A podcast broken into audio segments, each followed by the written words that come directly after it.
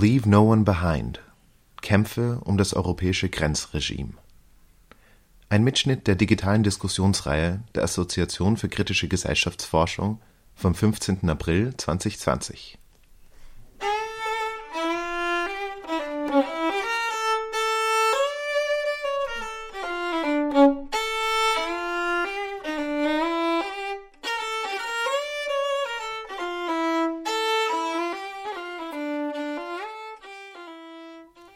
Geflüchtete an den europäischen Außengrenzen befinden sich während der Corona-Pandemie in besonders verletzlichen Situationen. Doch wie genau wirkt sich die Pandemie auf Migrationsbewegungen im Mittelmeer aus? Diesem Thema widmet sich diese Ausgabe der AKG-Diskussionsreihe Gesellschaftsforschung in Zeiten der sozialen Distanzierung, die Corona-Krise und ihre Folgen. Maurice Stiel von der Uni Warwick und Sonja Buckel von der Uni Kassel bieten dabei einen Einblick in die aktuelle Situation auf dem Mittelmeer und zeigen kritische theoretische Perspektiven auf, die helfen, die besprochenen Ergebnisse einzuordnen. Maurice Stiel, der unter anderem bei der Organisation Alarmphone aktiv ist, gibt einen kurzen Überblick über die Migrationsbewegungen in den letzten Monaten in der Ägäis, im westlichen Mittelmeer und im zentralen Mittelmeer. Dabei spricht er insbesondere über die Situation im zentralen Mittelmeer und den dortigen Grenzschutzmaßnahmen, der Luftraumüberwachung, Aktivitäten der libyschen Küstenwache sowie Refoulement und Pushback by Proxy, Praktiken, die grundlegende rechtsstaatliche Prinzipien und Menschenrechte von Geflüchteten ignorieren. Es werden auch gegenwärtige politische Kämpfe um diese Praktiken besprochen, etwa Aktivitäten des Alarmphone oder die Kampagne Free El Hilbu 3. Sonja Buckel bietet anschließend eine theoretische Einordnung Sie spricht über den Zusammenhang von Grenzen, imperialer Lebensweise, Biopolitik und Rassismus. Die Assoziation für kritische Gesellschaftsforschung existiert übrigens seit 2004 als ein offener Zusammenschluss von Sozialwissenschaftlerinnen aus dem deutschsprachigen Raum. Ihre gemeinsame Arbeit verfolgt das Ziel, gesellschaftskritische Theorieansätze in einer Zeit zu diskutieren und weiterzuentwickeln, in der eben solche Ansätze an Hochschulen kaum noch Platz finden Ihre digitale Diskussionsreihe versteht sich daher als ein Versuch, trotz physischer und sozialer Isolation ein kollektives Nachdenken über den Zustand einer sich rapide wandelnden Welt zu ermöglichen. Die Vorträge finden dabei immer mittwochs von 16 bis 17 Uhr via Zoom statt und sind hier im Mosaik-Podcast nachzuhören. Die Links zu den Veranstaltungen finden sich hier in den Show Notes und im Beitrag am Mosaik-Blog. Die Moderation verdanken wir dieses Mal dem Mosaikredakteur Benio Bratko. Wichtigen technischen Dinge besprochen. Äh, komme also zum heutigen Thema. Thema ähm, der Veranstaltung äh, Leave No One Behind, Kämpfe um das europäische Grenzregime. Wir freuen uns sehr, dass wir zwei äh, ganz tolle Vortragende gewinnen konnten dafür. In ähm, der Reihenfolge, in der Sie auch sprechen werden, stelle ich Sie kurz vor. Das ist äh, Maurice Stirn. Er ist Leverhulme Early Career Fellow an der University of Warwick in Großbritannien. Er forscht zu Kämpfen der Migration in Europa und Nordafrika vor allem und er ist auch Mitglied der Initiative Alarmphone. Äh, wenn ihr noch nicht wisst, was das ist, dazu will er auch kurz was sagen. Äh, nach ihm spricht dann Sonja Buckel. Sie ist Professorin für politische Theorie und Dekanin des Fachbereichs Gesellschaftswissenschaften an der Universität Kassel ähm, forscht und publiziert unter anderem auch schon äh, seit langem zu europäischer Grenzpolitik. Beide äh, werden also heute zu uns sprechen und äh, damit höre ich auch schon auf und gebe Maurice das Wort. Okay, vielen Dank schon mal. Ähm, ich werde relativ schnell reden, weil ich nur zehn Minuten habe. Ähm, ich hoffe, das geht. Wenn nicht, dann bitte irgendwie signalisieren. Ähm, ich, ähm, wie gesagt, arbeite auch für das Alarmtelefon, Alarmphone, äh, das es seit äh, Oktober 2014 gibt. Wir nehmen Anrufe an aus dem Mittelmeer, aus allen drei Mittelmeerregionen und wir versuchen dann die Menschen auf den Booten zu unterstützen. Ähm, in den letzten fünfeinhalb Jahren haben wir etwa 3100 Boote äh, unterstützt auf diese Weise. Und äh, es gibt extrem viel äh, Material darüber zu lesen, darum werde ich jetzt nicht äh, noch viel mehr darüber sagen. Und ich werde direkt reinspringen, weil, wie gesagt, ich jetzt nur noch neuneinhalb Minuten habe wahrscheinlich. Ähm, und ich kann noch mehr Kontext bieten dann in der Diskussionsrunde später und auch über die äh, Mittelmeerregion, äh, also das westliche Mittelmeer und das östliche, also die Ägäis. Aber jetzt werde ich mich erstmal auf das zentrale äh, Mittelmeer fokussieren, eben auch, weil es da in der letzten Zeit, in den letzten Tagen zu extremen äh, Situationen gekommen ist und auch zu extremen Eskalationen. Ähm, genau. In den letzten zehn Tagen sind etwa 20, sorry, 20 Boote aus Libyen abgefahren. Äh, auf diesen 20 Booten befanden sich etwa 1000 Menschen oder über 1000 Menschen sogar. Ähm, davon, von diesen 20 Booten haben uns 10 Boote angerufen. Warum ist es jetzt gerade zu diesen äh, vielen Abfahrten gekommen?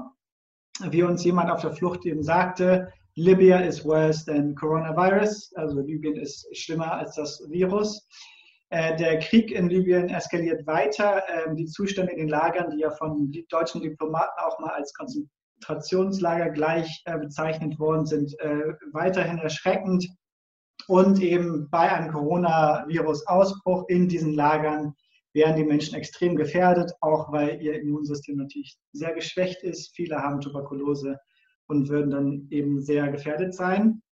Ähm, die Lage in Libyen ist eben weiterhin der wichtigste Faktor, warum die Menschen sich jetzt auf die Boote begeben. Ähm, und der wichtigste Faktor für das Timing, also warum sie gerade jetzt in den letzten zehn Tagen aus Meer gegangen sind, ist das Wetter.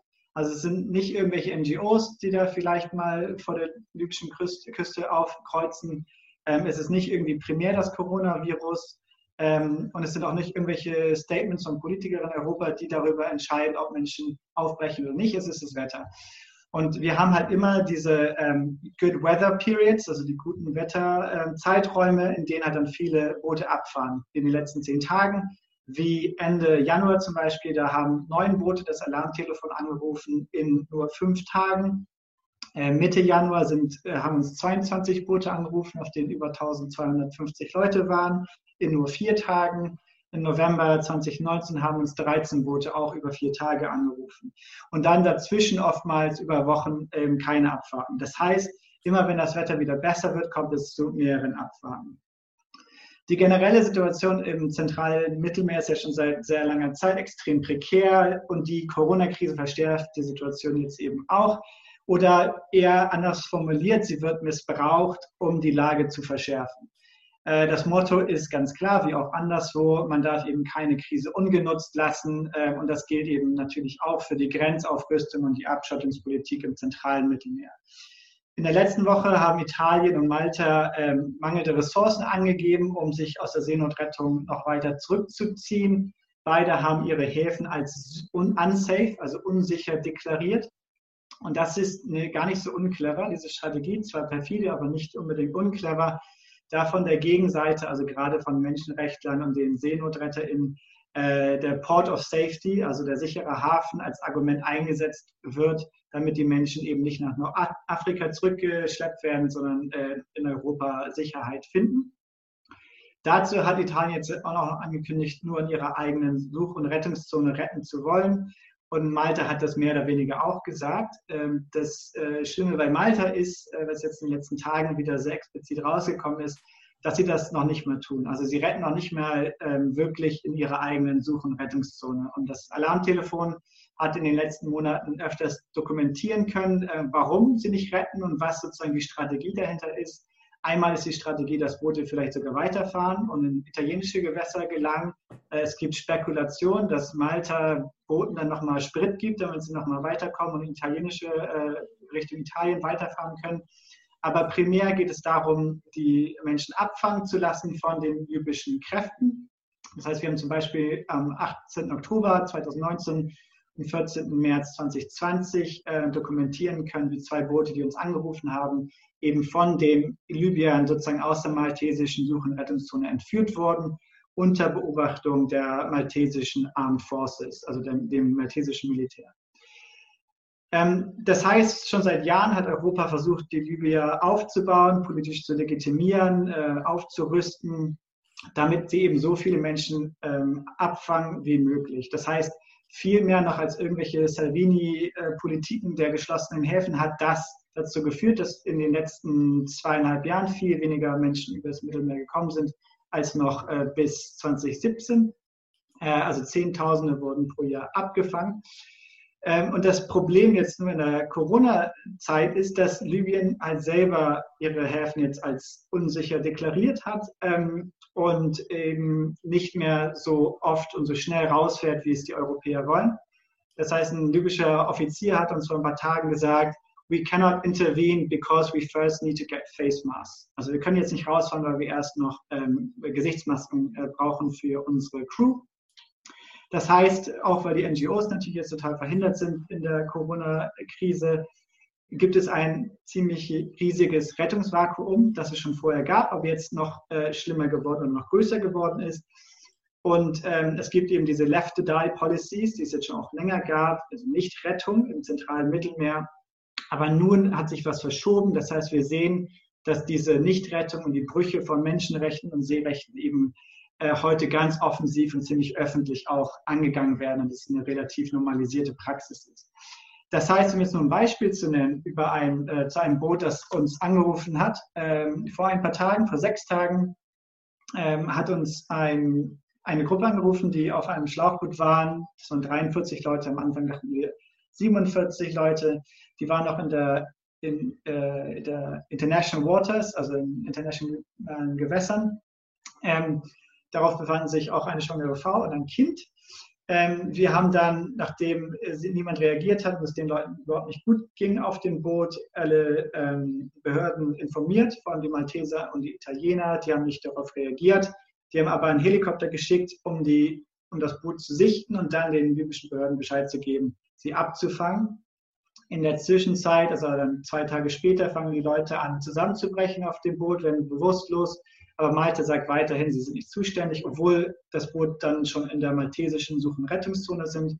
Also nach internationalem Recht sind sie auch äh, verantwortlich dafür, dort eine Seenotrettung zu koordinieren. Ähm, wir versuchen dann die ganze Zeit, die Öffentlichkeit zu mobilisieren, alle Behörden zu alarmieren. Aber wie vorhin gesagt, alle Behörden sagen ihnen, sie wären nicht verantwortlich. Das heißt, ähm, die, diese Leute wären auf jeden Fall gestorben. Äh, das ist ganz klar. Äh, es gab sechs Bewusstlose dann es war klar, dass sie noch eine weitere Nacht nicht überleben äh, würden. Und das heißt, äh, die NGO Aita Mari, eine kleine spanische NGO, die eigentlich auf dem Rückweg war von Italien nach Spanien, ist dann dorthin gefahren, obwohl sie gar keine richtige Crew hatten, obwohl sie keinen Doktor an Bord hatten und haben die Menschen dann gerettet, haben sechs Bewusstlose aus, auf ihr Boot äh, gebracht und dann später auch die anderen. Ihnen wird jetzt weiterhin ein Port of Safety verweigert. Das heißt, diese Menschen sind immer noch auf diesem Boot. Und ähm, genau, es ist eben, wie gesagt, ganz klar, dass diese Leute eine weitere Nacht, also einige zumindest, äh, nach über 80 Stunden auf dem Meer nicht überlebt hätten. Das heißt, ganz kurz zusammengefasst, die EU und die äh, Mitgliedstaaten haben weiterhin äh, versucht, eben dieses Rettungsvakuum aktiv zu produzieren. Sie spielen die Verantwortung immer anderen zu, obwohl sie wissen, dass keiner von den anderen äh, auch äh, selber Rettung mobilisiert. Ähm, die EU schaut weiterhin, weiterhin aus der Luft zu und versucht dann irgendwelche Kräfte zu mobilisieren, um die Menschen dann zurück nach Libyen zu bringen. Eben meistens die Libyer, aber sonst auch Frachtschiffe, die jetzt ähm, des Öfteren auch migrantische Gruppen zurückgebracht haben. Das nennen wir Pushback by Proxy. Und das ist jetzt auch in den letzten Monaten weiter eskaliert. Ähm, und das heißt für die Menschen in Libyen, dass sie äh, davon ausgehen müssen, dass sie über einen extrem langen Zeitraum nicht gerettet werden. Das heißt, sie müssen viel weitere Strecken fahren, um zu überleben oder um anzukommen und müssen halt versuchen, dann zu überleben. Das heißt, es ist wirklich ein Wunder, dass in den letzten Tagen auch Boote nach Sizilien gekommen sind, sogar Schlauchboote.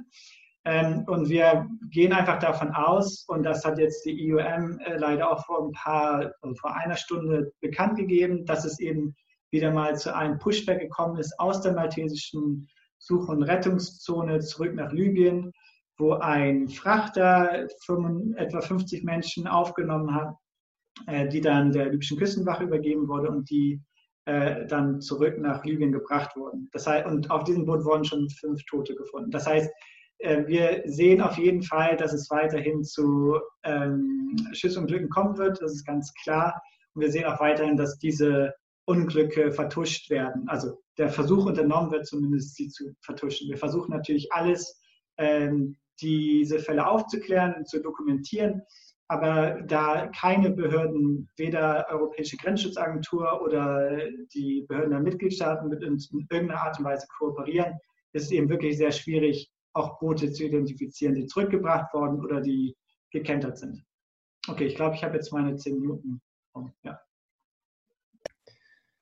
Super, äh, vielen Dank ähm, für diesen sehr eindrücklichen Bericht und ähm, ich würde dann gerne gleich weiter an Sonja geben, die dann die nächsten zehn Minuten zur Verfügung hat. Ähm, genau, nochmal äh, die Erinnerung, wenn ihr Fragen habt, Nachfragen, ähm, Kommentare, dann bitte auch jetzt schon gerne in das Google Doc stellen. So, Sonja, bitte. Ja, hallo an all die tollen Menschen, die in dieser Videokonferenz sind.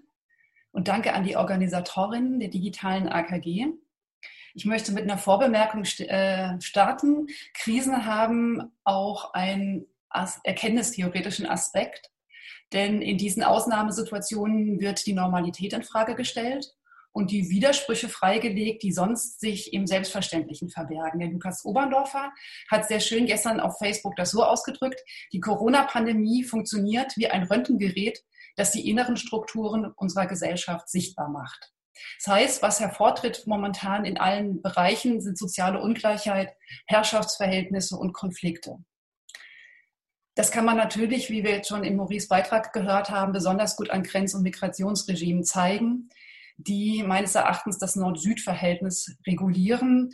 Und dieses haben Ulrich Brandt und Markus Wissen als imperiale Produktions- und Lebensweise spezifiziert. Das erläutere ich jetzt aus Zeitgründen nicht nochmal, setze ich ein bisschen als bekannt voraus. Ich will nur zwei Punkte davon nochmal in Erinnerung rufen. Die imperiale Lebensweise beruht auf Exklusivität und externalisiert ihre sozialen und ökologischen Kosten. Und diese Exklusivität wird wiederum durch die Raummatrix des kapitalistischen Staates abgesichert. Denn diese etabliert eine Zäsur zwischen Innen und Außen. Die Grenzen in dem Fall konstituieren und homogenisieren, was innen ist, Volk und Nation, und bringen zugleich das Außen hervor. Eine Dimension dieser Zäsur, folgt man Michel Foucault, ist die Zäsur zwischen dem, was leben und dem, was sterben muss. Foucault hatte gefragt, wie kann man diese Macht, die wesentlich die Hervorbringung von Leben zum Ziel hat, also das, was er die Biomacht nannte, wie kann man diese in, in, äh, in dieser Macht, wie kann diese Macht überhaupt sterben lassen? Seine Antwort war, mit dem Aufkommen der Biomacht zieht der Rassismus in die Mechanismen des Staates ein, das, was er Staatsrassismus genannt hat. Er, Rassismus führt in, Bereich, in den Bereich des Lebens, Lebens die erwähnte Zäsur ein. Das Töten, aber auch die Auslieferung an die Gefahr des Todes, die Zurückweisung kann nicht mehr anders als durch die Fragmentierung innerhalb der einen Bevölkerung eben durch Rassismus gerechtfertigt werden. Im Anschluss daran argumentiert der Migrationsforscher Nicolas de Genova, daher zählen migrantische Leben nicht. Die Durchsetzung dieser Zäsur an der EU-Außengrenze geschieht nun gerade nicht, wie man vielleicht denken könnte, durch die europäische Grenz- und Küstenwache. Die spielt einen eher untergeordneten, aber auch Beitrag dazu, sondern vor allen Dingen über das, was ich die zwei Ringe der Externalisierung genannt habe.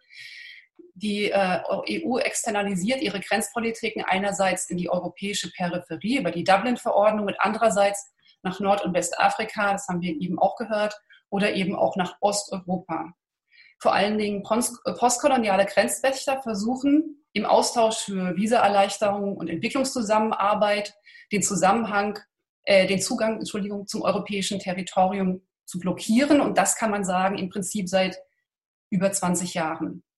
Das ist also kein neues Phänomen. Das EU-Grenzregime ist daher aber auch zugleich abhängig von seinem externalisierten Außen.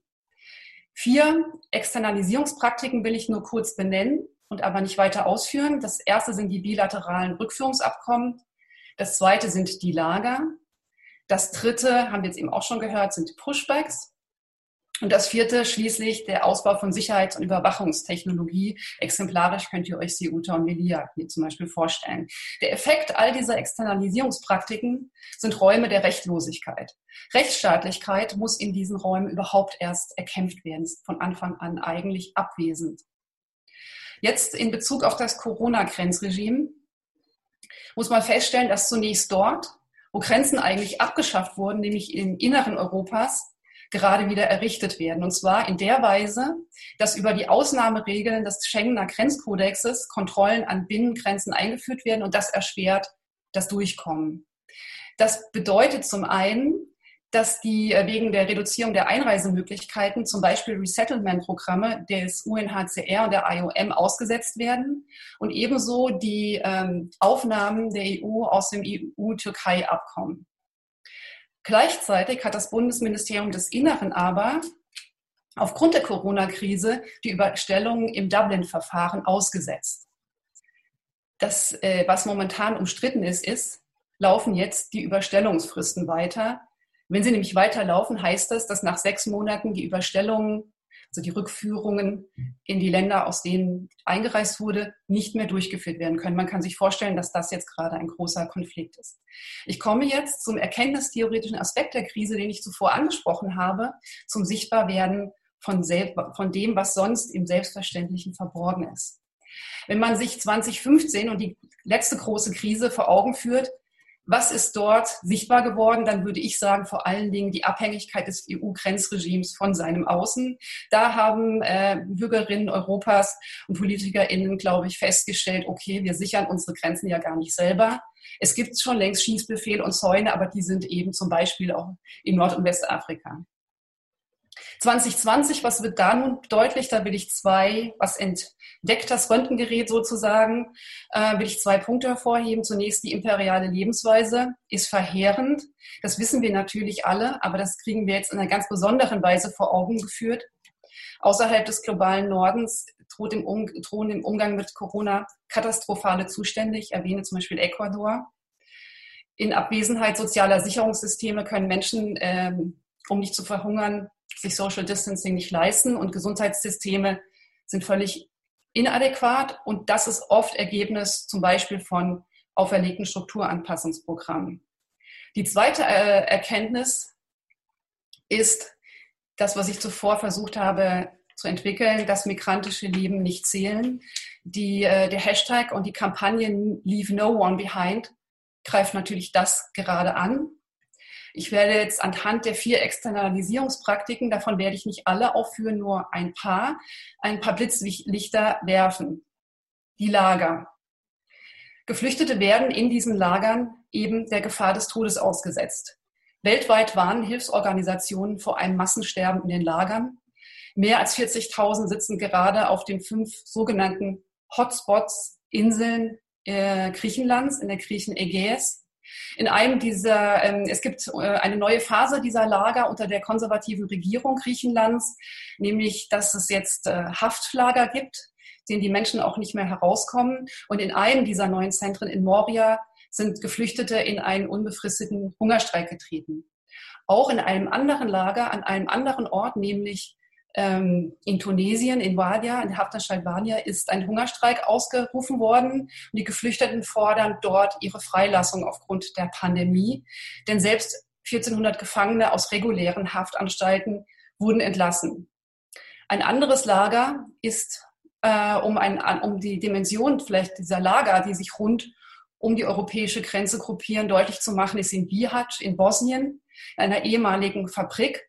Und wegen der Corona-Krise äh, hat der Staat Bosnien-Herzegowina seine Landesgrenzen geschlossen. Rund 10.000 geflüchtete Menschen sind dort gestrandet. Und anders als in Griechenland sind dort kaum mehr ausländische Journalisten vor Ort.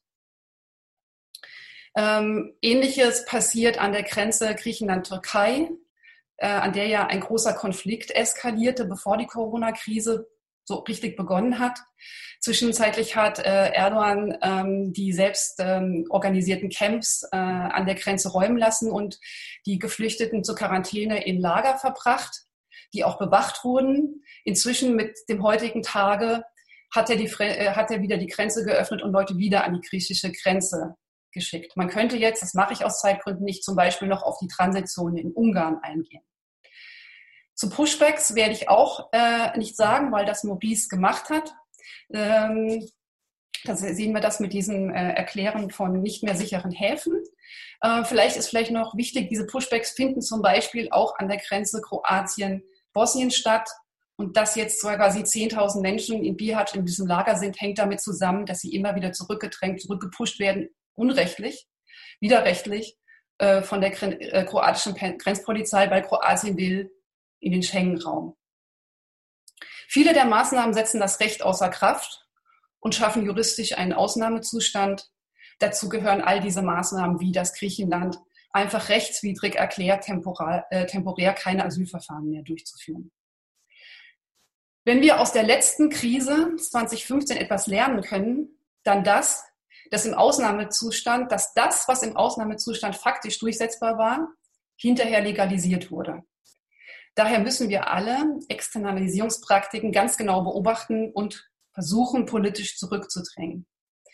Was aber auch aufscheint, um das nicht unter den Tisch fallen zu lassen, sind die, die Momente der solidarischen Lebensweise, die eben Ulrich Brandt und Markus Wissen der Imperialen entgegensetzen. Also Willkommensbewegung, Alarmphone, Seenotrettung, Seebrücke, die demonstrieren trotz des Versammlungsverbots, aber auch politische Praktiken wie die, Praktiken wie die der Regierung Portugals, äh, das habt ihr sicher mitbekommen, wer vor dem 18. März, als der Ausnahmezustand dort verhängt wurde, eine Aufenthaltsgenehmigung oder Asyl beantragt hat, bekommt diese jetzt automatisch, also nicht Asyl, aber eine Aufenthaltsgenehmigung. Und mindestens bis zum 1. Juli werden die Geflüchteten die vollen Rechte genießen. Das heißt, Sozial- und Krankenversicherung. Äh, sie können arbeiten gehen, Arbeitslosengeld beantragen, Bankkonten eröffnen. Und das muss man sagen, das macht die portugiesische Regierung, obwohl auch Portugals Gesundheitssystem massiv unter den Sparmaßnahmen leidet, die ihnen in der Eurokrise oktroyiert wurden.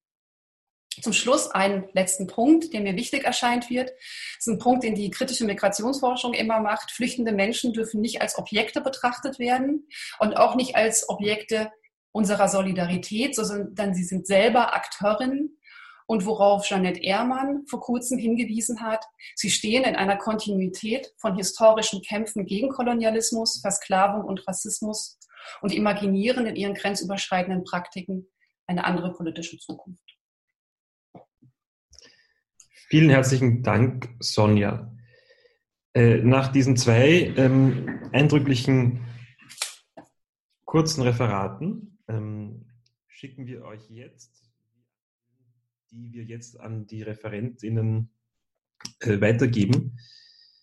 Die erste Frage, die an äh, beide geht, vielleicht können wir wieder in der Reihenfolge wie vorher das durchgehen, ähm, beginnt mit einer, äh, mit einer Einschätzung, nämlich dass die zivilgesellschaftlichen Proteste gegen ähm, die Situation äh, an den europäischen Außengrenzen durch die Corona-Krise doch äh, recht geschwächt worden sind.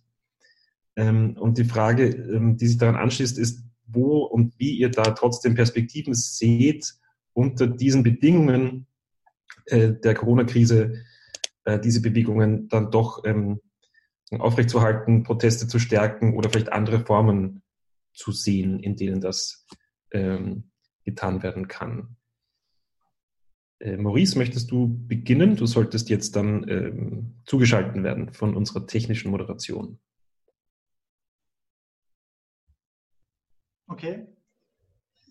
Also ich denke, dass es auf jeden Fall eine extrem schwierige Situation ist für äh, Strukturen der Solidarität. Ähm, ich bin da eher pessimistisch, muss ich sagen, ähm, weil die Corona-Krise jetzt auch Maßnahmen zulässt, ähm, wie Sonja gesagt hat, die ähm, vorher noch nicht so denkbar waren.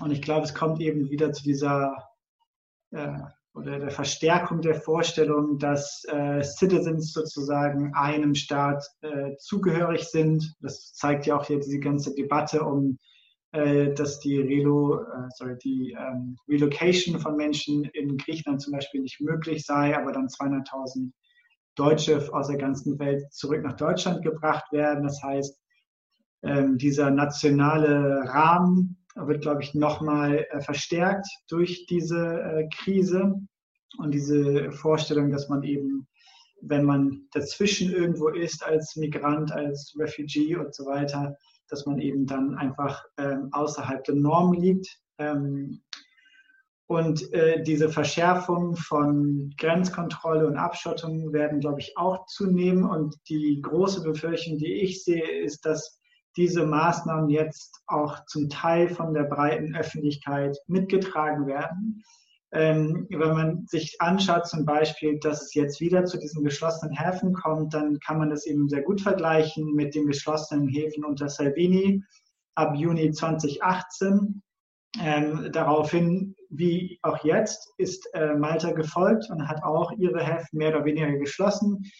Ähm, und da gab es sehr großen Protest. Also wir haben dann gesehen, wie gerade auch in Italien sehr viele Leute auf die Straßen gegangen sind, wie es auch eine große Bewegung äh, von unten gab, die zurückgepusht hat. Die, natürlich jetzt auch mit diesen Sardinien, die dann auf die Straße gegangen sind. Ähm, und das geht natürlich jetzt nicht. Man kann nicht auf die Straße gehen. Und man sieht auch gleichzeitig, dass es nicht so ein Pushback gibt in dieser Stärke und Intensität äh, wie ähm, vor noch eineinhalb Jahren. Eben das, äh, die Befürchtung habe ich schon, dass die Menschen sozusagen jetzt eher auf sich selber achten und irgendwie denken, dass eben jetzt keine Energien mehr dazu, dafür da wären und keine Ressourcen, auch Menschen sozusagen von außerhalb zu, ähm, zu helfen und dass es jetzt sozusagen keinen kein, äh, wirklichen Gegendruck gibt von unten. Gleichzeitig, das sieht man halt auch im äh, zentralen Mittelmeer oder auch Mittelmeer grundsätzlich, haben sich seit 2015 äh, vor allem eben auch starke Netzwerke gebildet. Also wenn ich jetzt sehe, wie das Alarmphone in, in der Kooperation mit den NGOs und so weiter agieren kann und wie viele Menschenrechtsverletzungen wir dort zusammen aufdecken können und wie das dann äh, auch in den, auch medial dann ähm, präsentiert wird, dann gibt mir das halt ein bisschen Hoffnung schon.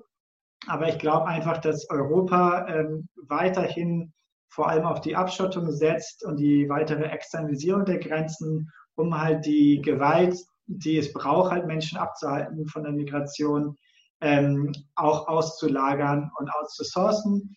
Das heißt, in Gegenden wie Nordafrika, aber auch Zentralafrika wird es dann eben wirklich zu äh, sehr unschönen Szenen weiterhin kommen, die äh, die EuropäerInnen dann wahrscheinlich kaum erreichen werden.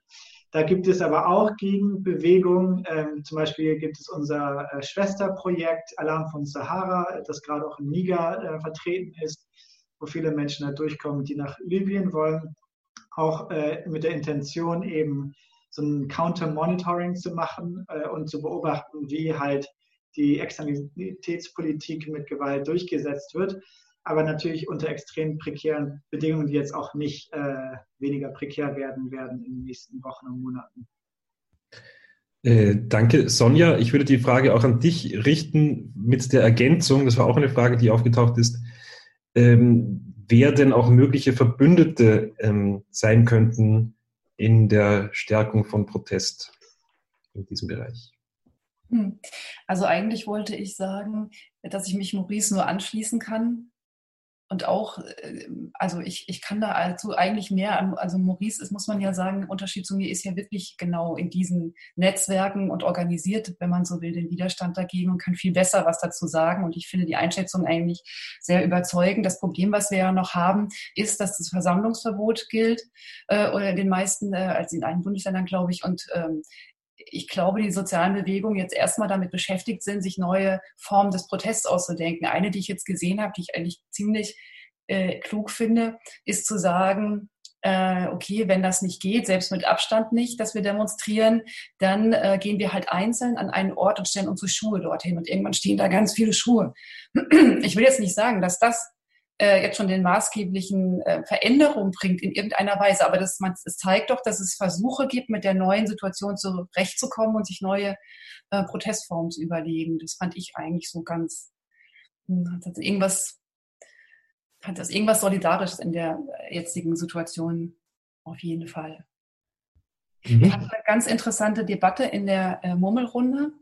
Ähm, Ruth äh, Sonderegger hat vorgeschlagen oder hat zur Diskussion gestellt, da waren wir uns noch nie, da waren wir noch nicht zu einem Ende gekommen, dann waren die äh, zehn Minuten schon um.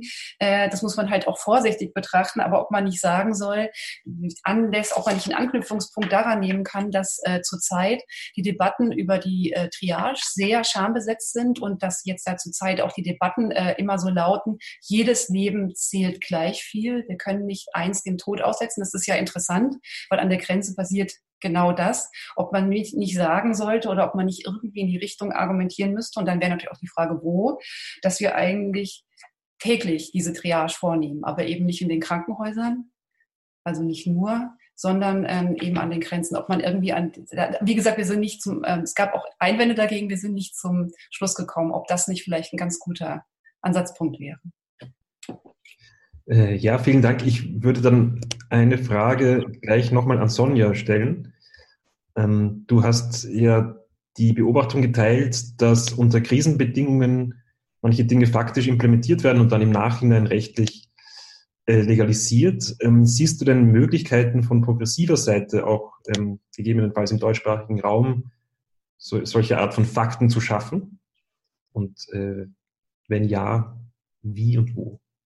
Ja, okay, wir haben äh, einfach nicht, dass sie, also wenn das Röntgengerät auch eins zeigt, dann, dass unsere äh, Machtressourcen einfach nicht vergleichbar sind zu der des staatlichen Gewaltmonopols. Ne? Das, das muss man sich echt äh, vor Augen führen. Ähm, aber ich glaube, eine Praxis, die ja schon seit längerem, also eine Forderung, die besteht, ist ja die der solidarischen, ähm, der solidarischen Städte. Wir haben Platz, äh, lass die Leute hierher kommen. Wenn das irgendwie jetzt gelingen würde in dieser Krise, das äh, wäre ein Durchbruch zu, für eine Forderung, die ja schon viel länger gestellt würde. So in die Richtung würde ich halt denken, aus unseren beschränkten Möglichkeiten heraus wäre das vielleicht eine Möglichkeit. Vielen Dank. Dann ein bisschen Zeit haben wir noch. Maurice, äh, eine Frage, die an dich gerichtet ist. Wie können wir uns denn die Agency von Geflüchteten auf den Booten selbst äh, vorstellen? Wie funktioniert die Kontaktaufnahme? Und ähm, ich würde das mit einer zweiten Frage zusammenziehen, nämlich wie denn der Umgang mit der Corona-Gefahr äh, auf den Rettungsschiffen selbst ist. Also wie denn die akute äh, Bedrohung durch das Virus äh, dort verhandelt wird, wie damit umgegangen wird.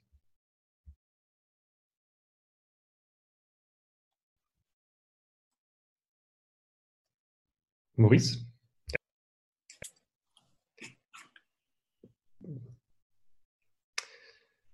Äh, bist okay, du? Jetzt, jetzt wurde ich angemütet. Dankeschön. Ähm, ich glaube, das ist eine wichtige Frage und die betone ich auch ständig. Also die Agency der Leute selbst, die halt aufbrechen. Ähm, ich habe gerade auch ein Paper dazu geschrieben, die ich irgendwie Migrant Slaves genannt habe, weil diese Figur halt oft produziert wird von europäischen Behörden und Mitgliedstaaten, um halt sozusagen äh, diese Agency zu verneinen und zu sagen, dass die Menschen sozusagen von äh, Schmugglern äh, einfach aufs, äh, oder Menschenhändlern sogar aufs Meer geschickt werden und dann sozusagen dort als Opfer ähm, rumsitzen, bis sie dann vielleicht gerettet werden.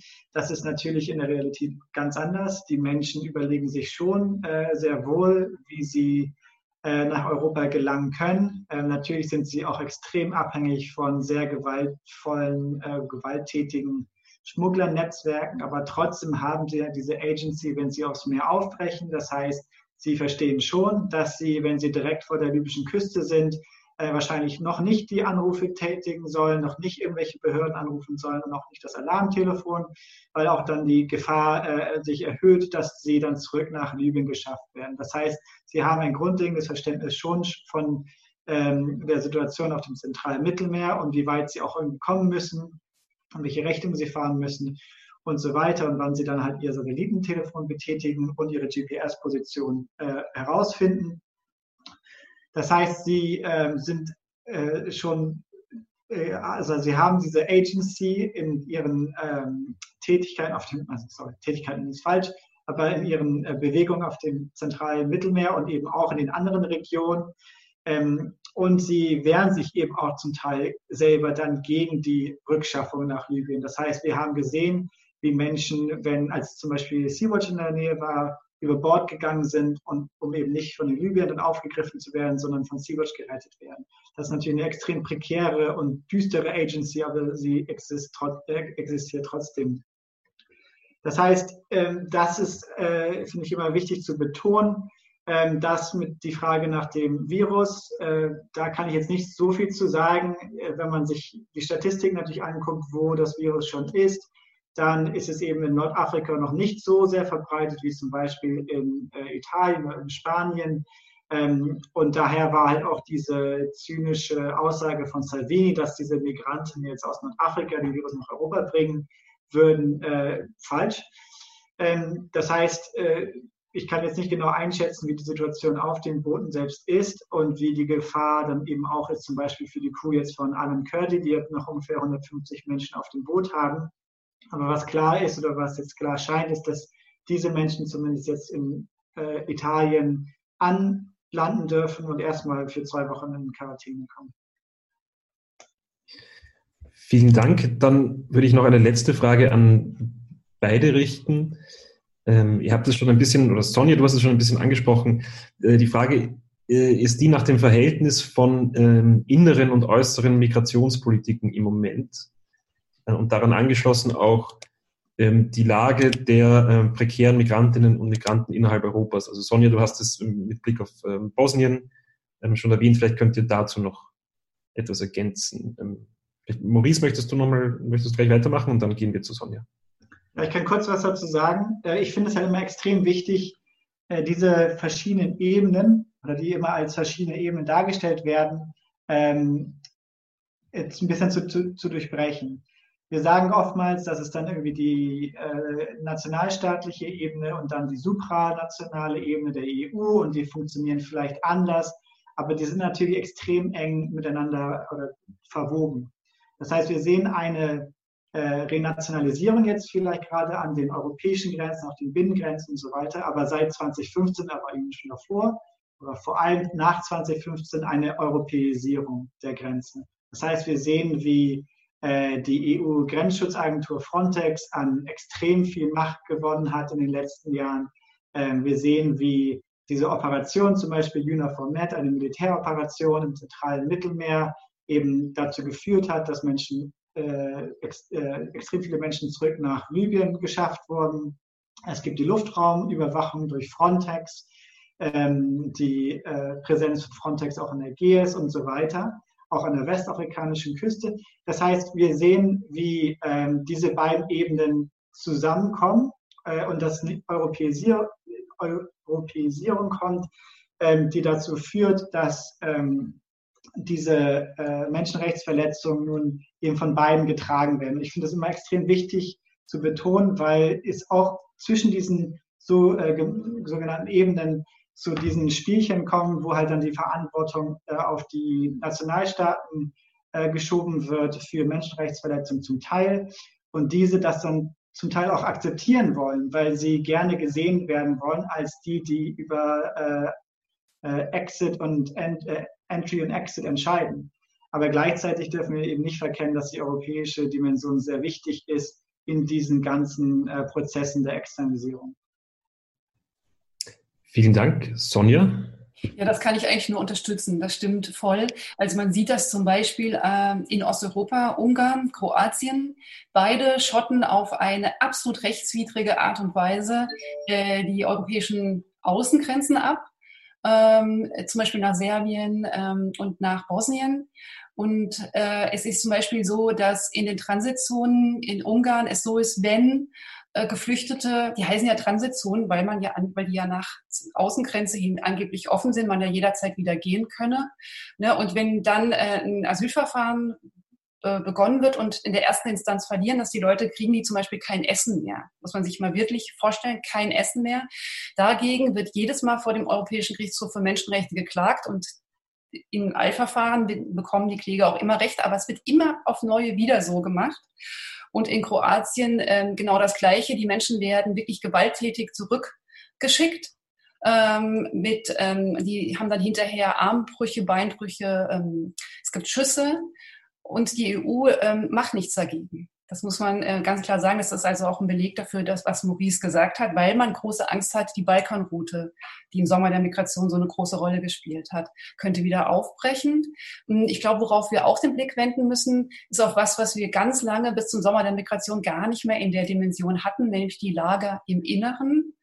Also diejenigen, die es bis hierher geschafft haben, die sind jetzt auch da gibt es auch schon Hungerstreiks. Sie sind auch in einer Situation und vielleicht ist es da sogar fast noch eher möglich, was zu tun. Also es wird ja sozusagen so ein Außen im Inneren konstituiert, weil in den geflüchteten Unterkünften, weil die Leute nicht dezentral untergebracht sind, ist ja zum Beispiel gerade die Forderung von Pro Asyl, ist es ja so, dass die Leute Gemeinschaftsküchen haben, Gemeinschaft, Gemeinschaftsduschen äh, und das natürlich äh, teilweise gar nicht richtig informiert sind, wie mit umgegangen wird, weil die Träger von äh, kirchlichen Trägern äh, bis hin zu städtischen gar nicht richtig informieren. Das sieht man auch da, dass eigentlich so eine Vorentscheidung, welches Leben wichtiger ist, gewählt wird, wenn man es gar nicht für nötig hält, sofort an die Leute zu denken und da äh, zu gucken, wie man dieses Problem lösen kann. Also ich glaube, ähm, die prekäre Situation im Inneren sollte man berücksichtigen. Und ein Punkt finde ich noch wichtig, nicht zu vergessen. Wir dürfen uns das wirklich nicht nicht so, das erscheint jetzt ja wirklich so, der Fabian Georgi hat den Begriff des Festungskapitalismus geprägt. Ähm, da ist natürlich die Frage, wie man Festung definiert. Das, ihr wisst, das ist in der Migrationsforschung ein bisschen umstritten. Was man aber auf jeden Fall darunter nicht sich vorstellen darf, ist es so, als wären die Grenzen jetzt hermetisch abgeschlossen. Was, glaube ich, jemand wie Marc Speer äh, jetzt immer betonen würde, ist, es kommen auch jetzt, selbst unter diesen Bedingungen, Menschen über die Grenzen und gar nicht so wenige, die auch jetzt immer noch durchkommen. Ich glaube, das ist auch apropos Agency wichtig zu berücksichtigen. Vielen herzlichen Dank, Sonja und Maurice, fürs äh, Dabeisein, für die Vorträge, für das Beantworten der Fragen. Vielen herzlichen Dank an alle, die äh, mit dabei waren. Es waren ähm, heute wieder mal erfreulich.